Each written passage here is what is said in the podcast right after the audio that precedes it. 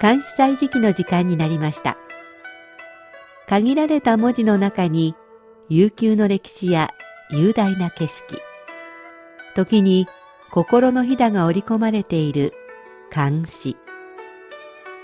日本の俳句や短歌にも共通するところがあるように思います。読むたびに、聞くたびに理解が深まったり、新しい発見があったり、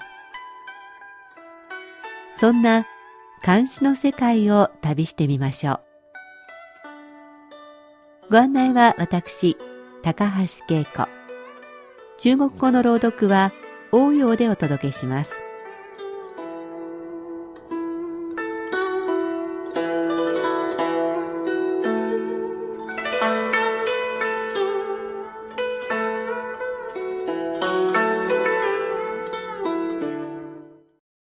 6月に入った北京は眩しい青空の日が続いています。朝、外が明るくなって目覚ましのベルが鳴る前に早起きの太陽に起こされてしまいます。慌てて時計を見るとまだ6時前。日の出時刻が1年で一番早い時期だということを実感させられます。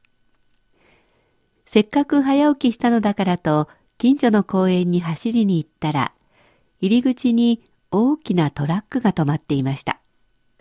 こんな朝からなんだろうと思って見ていると、荷台から大きなスイカが次から次へと下ろされていき、街角にはあっという間にスイカピラミッドが登場。最後に体重計のような秤が下ろされ、露店のスイカ売り場の出来上がりです。これから数ヶ月は果物の主役となるスイカ。大きなものでも1個数百円です。最近北京ではいろいろなものの値段が上がっていますが、スイカは今でも私たち庶民の味方です。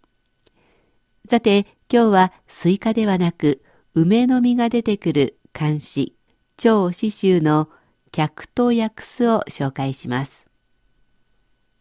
约客，赵师秀。黄梅时节家家雨，青草池塘处处蛙。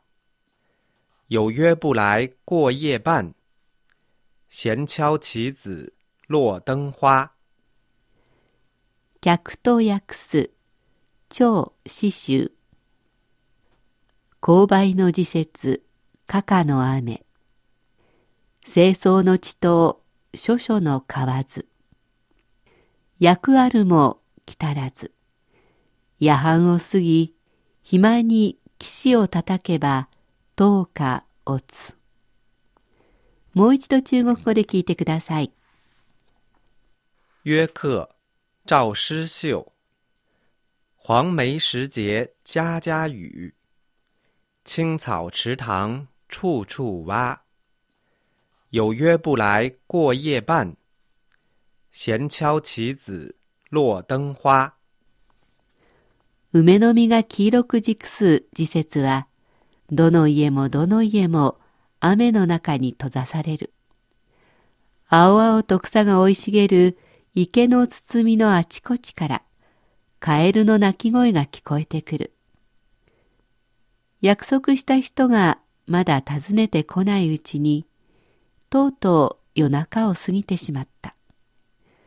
暇に任せて碁石をパチリと打つと、明かりの燃えかすが花のようになってぽとりと落ちた。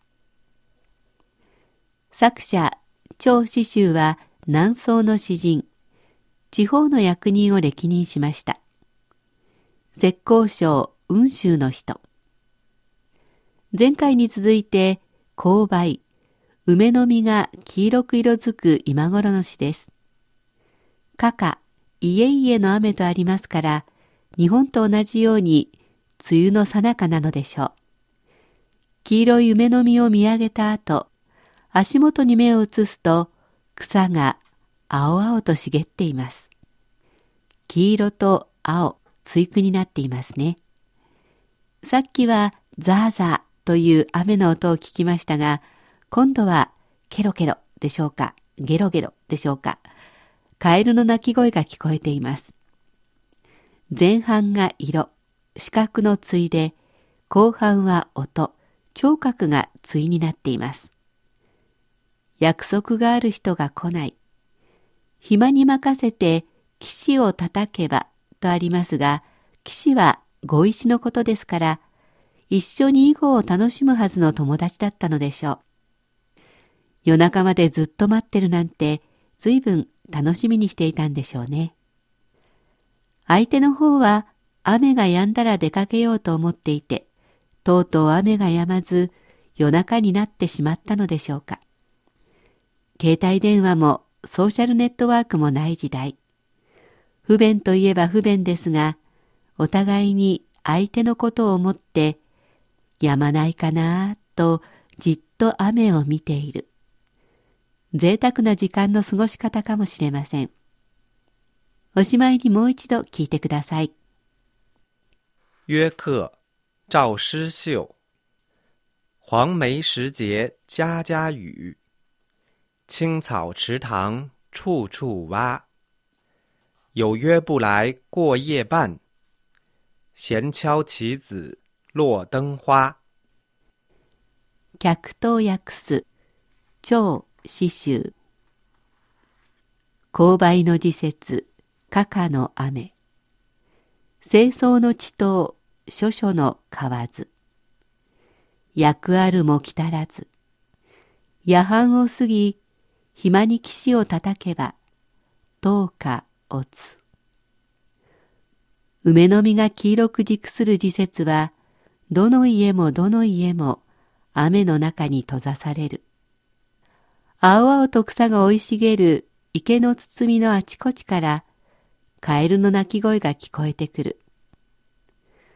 約束をした人がまだ訪ねてこないうちに、とうとう夜中を過ぎてしまった。暇に任せて碁石をパチリと打つと、明かりの燃えかすが花のようになってぽとりと落ちた。